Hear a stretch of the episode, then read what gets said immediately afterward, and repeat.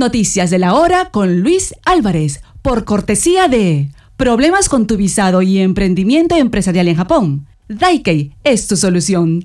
Llame por WhatsApp al 080-4467-6557. Daikei, somos la gran familia. Atención al pronóstico del tiempo para este martes 20 de febrero en Japón. Soleado en Okinawa, lluvia en una extensa área de Nishinihon con rayos y truenos frente al Pacífico, lluvia también en Higashi Nihon y nieve en Hokkaido. Temperaturas que indican que Sapporo podría tener una mínima de menos 1 y una máxima de 0 grados. En zona de terremoto en Wajima, esa máxima llegaría a 9. En Nagoya se esperan 18 grados de máxima, Kagoshima 21 y en Naha, Okinawa 27. En esta parte de la región de Kanto, Tokio prevé una mínima de 15 y una máxima de 22. 22 también en Saitama, 23 grados en Yokohama, 18 de máxima en Maebashi y en Nagano 10.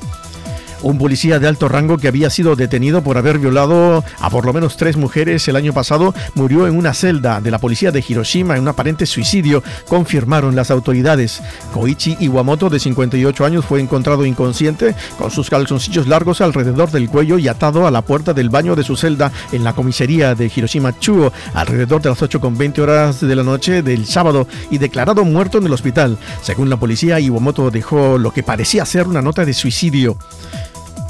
El oficial que estaba bajo vigilancia de suicidio fue acusado de violar a tres mujeres que conoció a través de una aplicación de citas y recientemente recibió una nueva orden de arresto por la presunta violación de otras dos mujeres.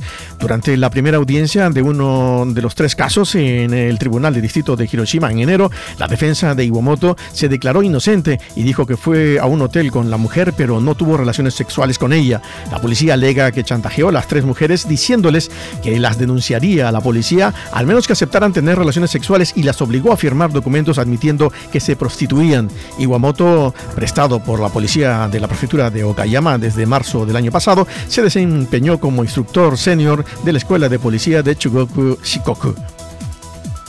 Y el futbolista japonés Junya Ito ha iniciado una demanda civil para reclamar una indemnización de 200 millones de yenes, casi 1.300.000 dólares a las dos mujeres que lo acusaron penalmente de abuso sexual. En junio del año pasado, dos mujeres acusaron al jugador Ito de haberle sometido a actos sexuales sin su consentimiento en un hotel lujoso en Osaka y presentaron una denuncia penal contra él.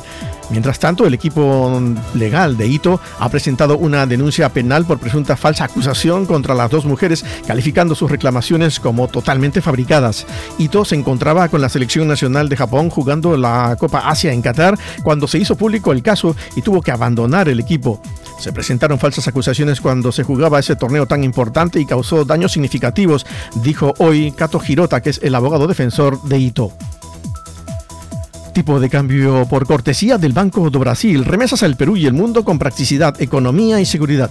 Vamos con el tipo de cambio en Tokio. El dólar se compra a 150,02 yenes y el euro a 161,78 yenes. Fueron las noticias de esta hora en Super Tokio Radio. Super Tokio Radio, siempre en tu